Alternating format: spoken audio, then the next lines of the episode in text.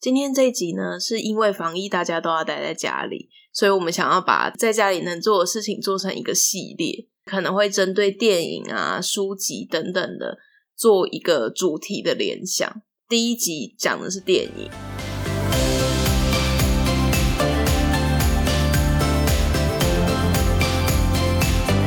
大家好，我是仔仔，我是壁如，大家好。想要跟大家分享关于婚姻的五部电影，但选了之后发现呢、好像都不是很快乐的电影。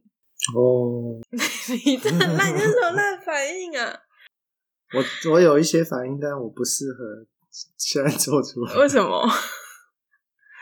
就不是很好的反应。那如果就是讲到婚姻，你有办法举出婚姻然后很快乐的片吗？ 你说快乐的婚姻吗？讲婚姻婚姻相关的事，要看完是快乐的。 那就看迪士尼就好啦。谢谢你哦。对啊，可是迪士尼基本上他们也没有真的去婚姻啊，他们就是你是将说要那些踏入婚 Happily 姻， Ever After 都是无婚生子的，不是啊，他们就是刚要结婚啊，刚要结婚大家都蛮快乐。可是他们 Ever After 嘞，没有，我的意思说，在他们要结婚的那一刻，讲说他们之后都会快乐，这是不准确的。 你怎么不相信迪士尼呢？你相信吗？你他讲了你就要信啊？嗯，好，那今天想要介绍的第一部是《爱在午夜希腊时》，它其实是三部曲。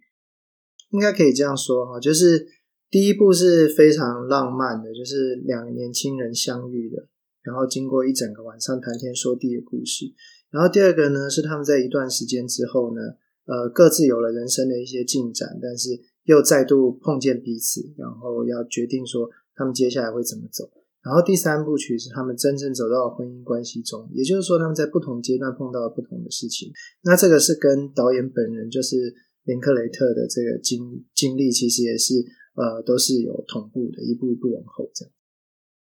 我觉得这个导演我还蛮喜欢的，因为他的上三部曲之前的那个系列是《摇滚教室》，嗯摇滚教室》很好看欸呢、嗯，对啊，摇滚教室我觉得是呃有被小看的电影，就是其实非常棒。被小看嘛，你说大部分人不喜欢。没有没有不会不喜欢，但是太太看清它的艺术水准，我觉得大多数人好像把它当成一部就是好像很欢乐的那种电影。嗯对，我觉得摇滚教室其实很棒，这样子。我们下次讲音乐相关的，可以来讲《摇滚教室》其实他早年的电影我非常喜欢、欸，哪一部、林啊克？雷特，嗯、他早年拍了很多我那时候觉得很棒的片，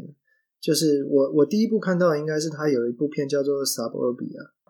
呃，我应该是先知道那个《Suburbia》这一部片，我才会知道那个《Before Sunrise》。是在讲什么啊？呃，其实是你知道他早期他拍那个 Slaker 成名嘛，然后后来拍那个 Days and Confused，那个其实都是有时候会不太知道呃那个影片真的在讲什么，因为那都是一堆人那样走进走出，然后大家在那边聊一些，就是好像一个很废，好像又不废的话这样子。然后 Suburbia 好像也是类似，就像贾木许那个咖啡一样吗？烟雨咖嗯呃啡有一点点像，嗯嗯嗯，对，有一点点像。但 Before Sunrise 其实是呃，基本也是这样，但是它至少有一个一男一女，然后是谈恋爱的背景，比较更通俗一点嘛。就是比较算是一个概念型的嘛，嗯，反正就是一个浪漫的故就事，是它不是要要真的讲一个什么嗯很丰富的故事这样子。那《爱在午夜希腊时》算是要讲婚姻吗？就是两个人在一起的一个很好的形式吧。就是他们就像一一般夫妻一样，可能会吵架，然后可能会就是两个对小孩有不一样的教育方法啊等等的。很好的形式吗。我蛮喜欢的、你觉得不好 吗？哦，好哦怎么了？也没有啊，就是想说哦，就是当然都会吵架、啊，嗯哼，就是一定会有不开心的地方，但是两个人在这些事情之后还是想要在一起，就是哦像婚姻那样子，可以啦，可以啦。相对于其他的例子而言，就是没办法，一定要挑一个感觉比较正向的，不然真的是对对。那讲完《爱在午夜希腊时》之后呢，然后接下来就是比较不正向的了。下一步我想要讲的是《真爱旅程》，你有看过《真爱旅程》吗？有啊，就是革命之路。对，然后它是那个里奥纳多跟凯特温斯雷演的，嗯应该是他们演完《铁达尼号》之后没多久，嗯，所以那时候他们两个的搭配就是非常有说服力，因为对啊感觉他们两个就是一直在一起。然后是由她丈夫指导，所以她那时候有挣扎一下，就是由你的老公指导，然后拍一部这样的电影。你说凯特温斯莱对的丈对夫对对哦，是哦，对所以凯特温斯莱丈夫很厉害，他是美国《新玫瑰情》的导演啊。对对，最近那个就是一镜到底那个战争片，我这样讲是不是喜欢那部片的人会揍我？啊，一九一七吗？对，一九一七也是他， ，Skyfall 也是他，哎，那蛮蛮厉害的， 007零零七对他其实的，拍的蛮好。嗯。嗯，这部电影是在讲说，凯特温斯莱跟里奥纳多他们是一对平凡的夫妻。那里奥纳多的角色，他就是认真的赚钱养家，努力的去扮演一个好丈夫的角色。那凯特温斯莱她其实是有剧场梦的。那在故事的算是中期吗？嗯，中期的时候，她得到了一个可以去巴黎的机会，所以她就很开心，她就希望她老公可以跟她一起去。那她老公本来是 OK 要跟她一起去的，结果没想到在这中间，她得到了一个工作升迁的机会。嗯，那当然就不想去啦、就是现在她也有一个发展的，因为她本来对她来说，她只是尽好一个丈夫的责任，然后就是好好的上班赚钱。可是现在她在工作上感觉可以一展身手，那他就面临了一个困境，说：“哎、可是我已经答应我老我老婆，要把他们在就是革命之路，革命之路就是这部片的片名，嗯，就是他们在革命之路上的房子卖掉，然后要去巴黎。纠结的过程中，他老婆怀孕了，所以他就马上讲说：‘哎、因为你怀孕了，所以我们不要去巴黎了。’当然，这之后就是开始引发一连串的争执。他其实应该是一开始就有一点不想去，他不确定说他去巴黎之后可不可以真的像他想的一样获得一些成就或什么。他在他现在这公司，他虽然不喜欢，但是他是安全的嘛，嗯对啊。那跟他太太的立场不一样了，他不太确定他要不要冒这个险。嗯但如果他不要冒这险的话，他要去背负，就是说他会扼杀他太太的梦想这样子。对，所以他是碰到了一个很好的理由，就是哦，因为这样就好像他是为了大家，但其实他这样就他就可以躲过那个考验。对，它的片名《革命之路》其实就是他们刚刚有讲，他们买房子位在的那个地点。然后他们在那个发生这些事情之前，大家都认为他们是非常标准的好先生跟好太太，但没有想到就是实际上有这么多的争执，啊这样子。他们搬去的时候，事实上会被认为有点呃金童玉女嘛，因为嗯他的先生工作也还可以，然后太太的话又是漂亮被爱慕，然后他的邻居有跟他太太讲说，你们刚搬来的时候，我觉得你跟别人都不一样。那这句话就让他太太非常的崩溃，因为最后那个光芒不见了。，对，因为他说的是你们刚搬来的时候，嗯，就是他们好像一开始是不一样，但是后来就过了一段时间之后，也不过就是一样。这好难过、哦。对，就是可能对那个邻居爱，就是偷偷喜欢他的那个邻居来讲，这可能是一个赞美，嗯，但对太太来讲这不是。对结婚的女人来讲，真的不是。就讲说你刚结婚的时候，或者你在婚姻的前期的时候很漂亮，或是很怎么样，但现在没有，你刚来的时候跟大家都不一样，这真的是很难过。两个人要稳定生活，你很多事情都会慢慢的变得比较平凡了。说真的，笑屁。我觉得年轻的时候是有一种感觉自己会闪闪发光，所以就闪闪发光。其实中年以后会变得不闪闪发光，只不过是趋近现实而已。因为世界上本来就不会有那么多有名的女演员，好像也是有道理，对不对？对嗯，你就算真的去试了，也未必就是你，啊只是没有试啊了。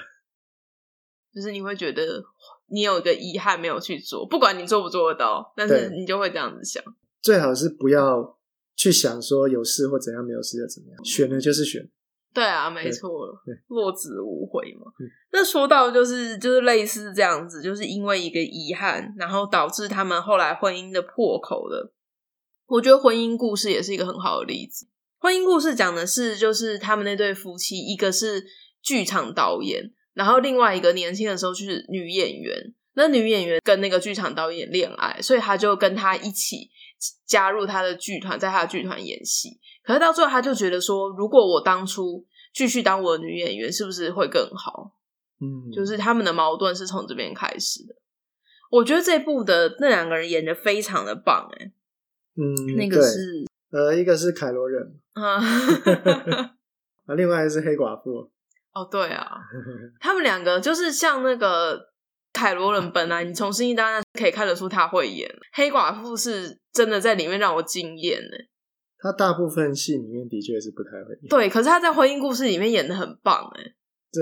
对，就是终于有一个嗯，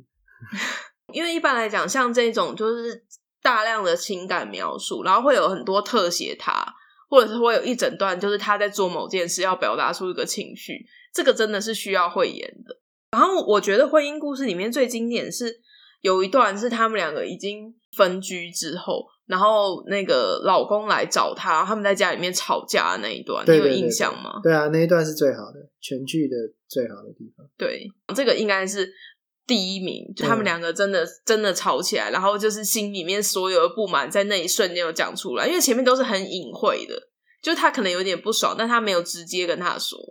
那另外一个最好的地方是什么，另外一个最好的地方是，他好像是车库的门打不开还是嗯什么，他们两个就隔着那个门，然后就是一起合力把那个门关起来，就去嗯哼哼推那个门。那时候他们对看那一瞬间，你就可以感觉到那个男生他懂了，哦，就是懂了什么？就是他他要放手了，他本来没有办法放手。哦，对好嗯对，因为一开始他们两个想想要离婚，但又离不成，就是一直在吵架。然后可能有一方就想说：“你怎么可以现在对我这么残忍？”嗯因为女方请了一个律师嘛，你还啊记对对得对是那罗边拉等？对对对是那边对，嗯。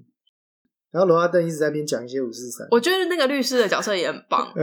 他说，离婚官司是让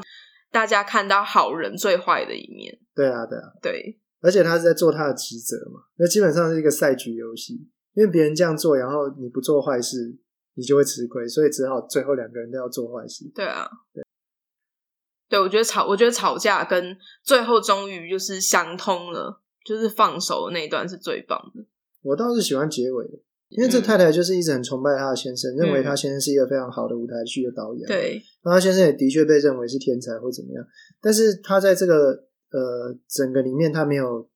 得到足够的自我实现嘛。对那所以他最后离婚了之后，他自己也开始导演，然后我记得最后结尾他是得奖了，好像也是得了一个还不错的奖。所以意思是说，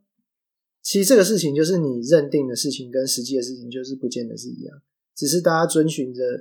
呃既有的轨迹、既有的认知去活。这个太太其实也是可以的嗯，哎，只是他一直是认定是说，但是等到他有一个机会去自己单飞之后，他发现其实他还不差。嗯，其实就是这样，就是大家在一个既有的模式里面，这部跟刚刚讲的《真爱旅程》有一个不一样的地方，就是《真爱旅程》他们到后半，其实因为他们两个对自己的生涯啊什么的矛盾，嗯、然后他们两个又没有要离婚，就是其实《真爱旅程》到非常后面才考虑到要离婚，所以到最后变成一个非常大的争执场面，然后甚至就是变得好像有一点互相讨厌对方。但嗯婚姻故事其实他们在最一开始就已经想要离婚了。嗯，反而是在那个过程当中，然后慢慢了解到，就是虽然他们两个可以很好，但是没有办法好好的在一起。这个其实算是最后给你的感觉是比较轻松一点啊，对就是他们算是互相理解这样。对，其实我认为这个东西，这个点应该是从年代来看，《嗯，真爱旅程》里面的年代是非常重要的。，对，很久以比因较为久是之以前，前那个应该是美国的八零年代左右，嗯，那个时候的氛围不是这样子，也就是离婚啊什么什么氛围，其实跟现在不一样。那那个什么婚姻生活啊，其实是一部非常现代的戏，对，去对年的嘛，所以我觉得这个东西是有成有差异是有在这边的，嗯，就是说呃，人的对自我的实现的这个重要性，就是社会规范的哦强度其实是不一样。我觉得这个这两部是因为时代而时代不同，然后呈现出不同的面貌，嗯嗯对基本上类似的事情。嗯。所以现在时代改变了，大家比较自由，可能就有机会可以处理的比较好，是这样说吗？嗯，我会这样认为啦，啊但当然 对很难讲。嗯，好，那刚刚讲了《爱在午夜希腊时》《真爱旅程》跟婚姻故事，那要跟大家介绍的第四部是《蓝色情人节》。就是我们我们现在可能离开了相对是快乐的领地。刚刚那是快乐吗？对，如果你要讲 蓝色情人节，我觉得刚刚都还在快乐。哦，对，没有。啊，真爱旅程其实不快乐。其实《真爱旅程》蛮痛苦对的，婚姻我觉得《故真事爱旅程》比婚姻故事还好。真爱旅程比蓝色情人节还要痛苦。对，蓝色情人节在故事的一开始，其实你是看到他们两个是过着一个非常寻常的生活，但它是使用倒叙法，然后你就会慢慢的发现，就是他们这个看起来已经没有那么热情的夫妻，在年轻的时候其实是非常热烈的爱着对方的，只是慢慢的生活趋于平淡，然后慢慢的出现矛盾这样子。那为什么叫做蓝色情人节呢？是因为那个老公啊，他就是有感受到他们的生活的裂缝，所以他就在中在前半段就订了一个饭店，然后希望说他们在那边住一晚，可以重温过去的时光。然后那个饭店的灯光都是蓝色的，应该是导演的设计吧？因为他们选了未来屋，对， 就是反正他们选的那个房间灯光都是蓝色的，所以你在就是现实跟过去交错的地方，你只要看到蓝色，还有雷恩·葛斯林很高的发现，你就知道这是现在，不是他们两个过去欢乐的时光。这个片它其实有叫男女主角就是住在同一个房子里面很长一段时间，嗯然后在时间序列上也是，呃，先叫他们之后从很好的相处，然后到最后就是无无法在一起过日子的这种况，所以就是导演有特别去让他们真实的在这个情境里面感受这样子。我记得的时候拍的顺序也是，他们是对从过去很甜蜜，然后拍到就是最后然后再剪接把他们交错起来。对，我觉得这个这个不舒服的地方是好写实哦，因为他们两个不是讨厌，他们也跟刚前面不一样，他们其实当然心里面都会想说啊，你怎么会当时如果没有结这个婚，可能会怎么样？一定大家都是通常会两个人不爽都是这样想嘛，但他们其实没有那么多。过去怎么样？他们是现在就是不喜欢，嗯，对，我觉得最难过的地方是这样，因为他会去重温以前的画面，然后是那种就是心有灵犀的片刻嘛，就是你会在某个时刻，你想说：天哪，这个人怎么跟我这么合？我这一定是我这辈子就是必须要在一起的伴侣。就那时候有这样感觉的人，但现在你跟他在一起，你觉得索然无味。我可能不是这样看，我觉得莱恩·葛斯林对米歇尔·威廉斯的角色是一见钟情嘛，然后接下来他对又碰到米歇尔·威廉斯意外怀孕这件事情，嗯，所以等于说他们在两个人刚交往，然后一切感觉非常好的时候，嗯，就是他们在现实还没有偷偷爬进来的时候就已经决定结婚。但很多人都是这样啊。对啊，我没有说嗯这是好的。嗯，就是那是一个他们两个刚认识，而且对 Michelle Williams 来讲啊，他才刚离开一个渣男，这相对底下他一定觉得哇，这男人真的太棒了，不是吗？但是这中间有，其实他们忽略了很多东西啊。第一个，教育程度的差异，嗯，然后第二个呢，就是他其实不知道他的先生对未来的想象是什么，然后这是教育，然后第二个就是说，他们没有想起一个警戒，是说双方都来自一个破碎的家庭，没有人教他们如何沟通，他们没有学习的对象。嗯你可以从那个葛斯林的角色去感觉到，说他非常非常不希望，因为他是一个吵架嗯破碎的家庭，所以他希望就是说一切就是要很棒，他要做的比他爸爸好。嗯，但他没有做得比他爸爸好。他要真的去做，才会知道说他不见得知道怎么做。嗯，他是很努力的在尝试，但尝试跟做得好是完全两回事。对， Michelle Williams 也是一样啊，他并没有一个榜样让他知道说怎么样是好的沟通，因为他父母根本没有在沟通。大家只有一个想法是说，我父母搞砸了，所以我一定要弄好。就是因为这种想法，所以最后一切都搞砸了。因为这就好像我对我来讲，这就好像我们骑车骑车的那个概念一样。嗯你知道，你骑车的时候，如果你弯进一个弯路，嗯。然后你心里好怕，你好怕就是说你转进去的时候会飞出去，或者是撞到山你壁就，会飞出你去。的眼睛就会看着山壁，嗯你嗯看着山壁，你就会插到山壁上，哦，就是这样子。你看着哪里，你就会撞上去，因为你的脑袋一直想着我不要撞到那个东西，然后你就盯着那个东西，然后你就撞上去了。就其实大家心里只是害怕，但他们没有那个空闲，可以回过头来看看说，好，我决定我不要这样做，但我要知道怎么样才不会那样嘛。有人告诉过我说，怎么样可以避免这件事。啊！就我，但我其实不是这样看的。我觉得你说的很有道理，可是我我会觉得说，大家结婚之前都不见得会去考虑这个问题。我觉得是一定的，就是没有人在婚姻之前有办法全部准备好，对啊除非他离婚过。也不见得。你离婚过，你有时候在那个时候，你还是没有办法去考我知虑道那我个知事。道对，但是呃，我认为在他们的情况来讲，他们应该算是特别没有考虑好的族群。哦，你说因为他那个事件嘛，就是对对突对，而且他们突如其来非的常事非常件年轻，嗯还在念书，女生还在念书，男的完全没有经济基础。嗯然后他们就决定说，我们要结婚，因为我们一定可以组成一个很美满的家庭。嗯。他们在很早的时候就决定，就是非常年轻的时候就决定但要某些程度上，这样他们其实有一起成长。就是女生后来就找到了一个，她毕业就找到工作嘛。对，所以我觉得那其实这也是呃，这整个剧情有安排的一件事情啊。我认为就是说，它其实是有一个前因后果，它没有那嗯么的纯粹说、哦，就是就是不行这样，其实它是有一些原因。就是两个人慢慢的没有走在一起了。嗯，因为因为那个那个时候一开始他们两个要结婚的时候，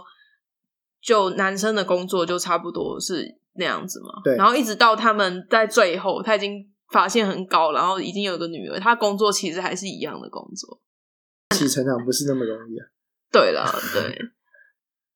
对，就是他没有往前走啊。那其实也没有不对。对啊，就是我我如果也没有觉得那有如果什么他不太太对知，道他没有打算往前走，就还好。他太太其实没有要他往前走，其实没有，你仔细想，我知道，其实但没有有一点点。他说对你我这样知不道会就是对，我知道，没有嗯可是可是那是吵架时候说的话，吵架时候说的话其实会多一点点，是他想过没错，但是对不见得是真的说。如果好好的，他其实应该也没有关系。那个情况是不对的，因为他太太是在一个医院里面，然后就看到哦，好厉害的医生，这样子。对，然后他一直觉得这医生在肯定他的能力。就是不能不能，我老公是做一个这样劳力的工作，然后我不是，我还是爱他嘛。完全可以啊，嗯，你只要认定说个人有个人的价值就可以了，对啊，对啊。但是他要理解这件事情，就是，唉，就是必须要懂说，他先生就是这个样子。他其实很喜欢他先生啊，他觉得他又会乐器啊什么的，嗯又很有才华，啊但是其实有很多早期的警戒都没有出现，他都没有警示到。其实那时候有一些些算是蛮早的事情。嗯，但是他那时候心里没有想起警铃，因为可能他也是大学生。然后哦，你的意思他说就是太年轻的时候会没有嗯对办法做因为出正确的判因断，为他们那时候在很好的时候啊，他的先生就讲了，他说他爸爸是一个很好的音乐家，嗯但是他是做那个保全，嗯然后他什么乐器都会弹，然后是有才华的。那这样有什么不对吗？哦，然后他成为了一模一样的，就是他也是呃一个很有才华的音乐家，但他也是什么都没做。但这什么都没做，很可能不是说他做不到，而是说他其实不想做。他就像里面讲的，他说我就我很乐意可以当你的先生啊，然后我很乐意可以当一个爸爸，我觉得这就是我的工作。其实这没有没有什么不好，对啊，对。但是我觉得在一开始的时候，他的太太并不知道。好，你说他其实他太太其实不见得能接受这件事，但他没有发现他会是这样子的人。对，嗯，但是那时候其实有一些警铃的，因为就是他讲那些话嗯对没错，其实好像有一点点在远远的那种、 警示的声音的嗯可感觉。是我我刚刚提出质疑的点是，我觉得有的人是可以接受这样子，对，对但啊是、好像不是他的太也不见得不能接受，但是你是不是先知道？我也是有差，就是我是大家知道知道，我现在就是要这样，嗯那太太就知道说好啊，那我现在要拼命就是想办法赚钱，嗯然后我们要不辛苦什么，嗯因为我要多赚多一点。嗯然后他先生也愿意说好啊，那你就是为了要赚多一点，你必须要做这些事情，嗯不要在那边吃无聊的医生的醋之类的。嗯对，就是也许事情会好一点。嗯但很明显，他们两个人都不愿意说出来，也不愿意碰触。而且他先生是一个非常有自尊的人，你只要一说说，哎、你怎么不愿意？你这么有才华，你怎么不愿意做一些事情呢？我觉得你什么都可以做得很好。他就觉得说，你现在是在说在酸我家吗里，对，嗯但其实不是。他太太可能真的不是这个意思，嗯那太太可能是看到那个医生怎么样怎么样，他太太觉得说，哎、你也没有比这医生差、啊，那为什么？我觉得是有点这种感觉。因为这部让我觉得跟前面比较不一样的是，他们其实没有真的大吵架过，他们其实吵超大不，是那一种，对不是像例如说婚姻故事，两个吵到把墙壁捶破啊，对或者是什么，但是反而对他们是他们是沟通的，对对他们是有办法把话说出来就的，是婚姻故事是有办法沟通的，但这两个人是没有办法把话说对出来，的。像《真爱旅程》其实也算是有吵，就是他们有在为那个事情争执。 对可是《蓝色情人节》其实你他们两个没有很明显说，我觉得你这样不好，或是我觉得你怎么样对，他们都是默默的，好像就在软软的推过去，又好像没什么事。对但其实他们的事情是最大的。对啊，因为他们可能都不太知道该怎么做。嗯，对，这部让我想到一个东西，就是有一个剧啊，叫做《婚情咨询》，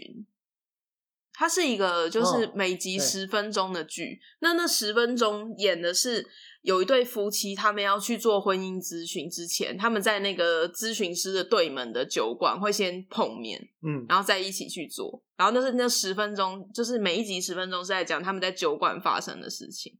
其实很像，因为他们那个先生好像是音乐评论家嘛，然后太太是医生，嗯，一个很强的医生。对，所以他们两个就是对于。唉一些事情其实跟蓝色情人节的冲突有点像，但是对可能像你讲的，他们是已经知道对方是怎么样，所以对才结婚而。且他们快乐多了。 那基本上那部是喜剧，他们快乐多了，对，可是嗯为什么？其实很像诶、情境很像。因为他们亲很多。这两个家伙其实都，第一个他们没有什么经济的状况，对啊，经济哦他状们况整个压力很是差差很很多的对对，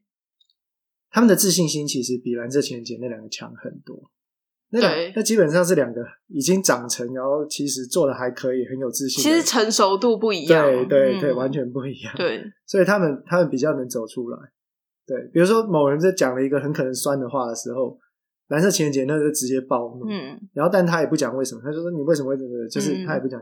那但是那个什么婚情咨询他还可以就是用这个来开玩笑，然后说你其实就是怎么样的，就是还可以去分析这个事情。哦，真的耶，所以是他们对于一个玩笑会不会受伤的那个感觉对也不一样，他们强多了，因为他们基本上是比较有自信的，嗯，对，所以他们觉得自己被攻击到的时候，他还有办法开玩笑说：“哦，你是不是觉得这样啊？”什么什么嗯，他还有一个余欲去觉得说啊，对方是不是其实没有这个意思之类的。可是如果那个地方对他们来说真的很痛的话，可能就直接暴怒，所以不一样。哦，原来是这微妙的感觉。我觉得这部剧也很推荐大家去看，就题外话，就是如果不想要防疫在家，还要看那么崩溃的东西的话， 可以去看。对，那个算是相对来讲比较开心一点的片。对，那刚刚前面讲的都是算是大家在结婚还有力气吵架的时候发生的事。那今天最后一部我们要讲的是比较年老的夫妻。嗯对，那最后一部我要讲的是《爱慕》。《爱慕》的导演麦克汉内克呢，他其实早期就是最有名的片，应该是跟伊莎贝·雨培合作的《钢琴教师》。那他是一个非常擅长去描写人性阴暗面的人。对他其实有讲过，就是在谈他的电影的时候讲说，他其实是想要好好的去描写那些受害者。可是你要描写出受害者，你势必就是要去同样的重度去描，就是去描写那些加害的人嘛。所以他的电影其实看起来都很黑暗。那《爱慕》相对来讲算是比较不黑暗的一部片，它其实是一个非常简单的剧情，讲的就是一对老夫妇他们在人生最后的生活。比起前面的来讲，这对夫妻真的是算是模范夫妻吧，这才是真的模范夫妻。对，因为他们好好的走到了最后。那他这部的剧情呢，就是呃，这对年迈的夫妻啊，有一天他太太突然中风了。那伴随中风而来，就是开始失智嘛，然后行动就越来越不方便。那跟她一样年迈的丈夫就负责照顾她，嗯就是其实是一个这么简单的故事。但是这部片的片长我记得蛮长的，两小时七分钟。就是你在这个两小时七分钟里，你就会看到他太太本来就是只是年老，然后从年老到中风，从中风到失智，然后他先生就是一直陪伴着他的过程。嗯。结果我现在回忆起这电影，我觉得完全是好看，很喜欢。你觉得这部是最快乐的是为什么？你可以解释一下吗？嗯，这个好像应该说很多层次吧。这不管怎么样来讲，这部这部片是一个悲剧，这没错。可是我觉得它呈现出来是说，当人碰到这么大的危难的时候，呃，可以因为他们两个相爱，然后把这件事的回应做到什么样的地步？也就是说，在碰到这么糟糕的事情的时候，我认为他们对彼此的感情，让他们走到了对他们来说是最好的结果。虽然这结果可能让人家很难过，但是这对他们来说可能是最好的。可是如果就是没有失智，然后直接生什么病死掉，不是比较好？对，那样是最好的。可是命运你没有办法改变，那是一个反应，就是人对没有办法避免的命运的改变，呃的反应。然后我觉得这个反应是说反应里面更好，但他的命运是不是所有命运可能命运里面最好？那当然绝对不是。嗯，对，但至少他们的反应呈现出来，就是我们导演取这个名字的本质，就是爱这件事情。嗯，对我觉得这个这个是我觉得某种程度上我觉得很正向。因为比起来有另外一部，不是说他好像他老婆癌症末期还是什么吧，嗯、然后那个男的就一直出去外语，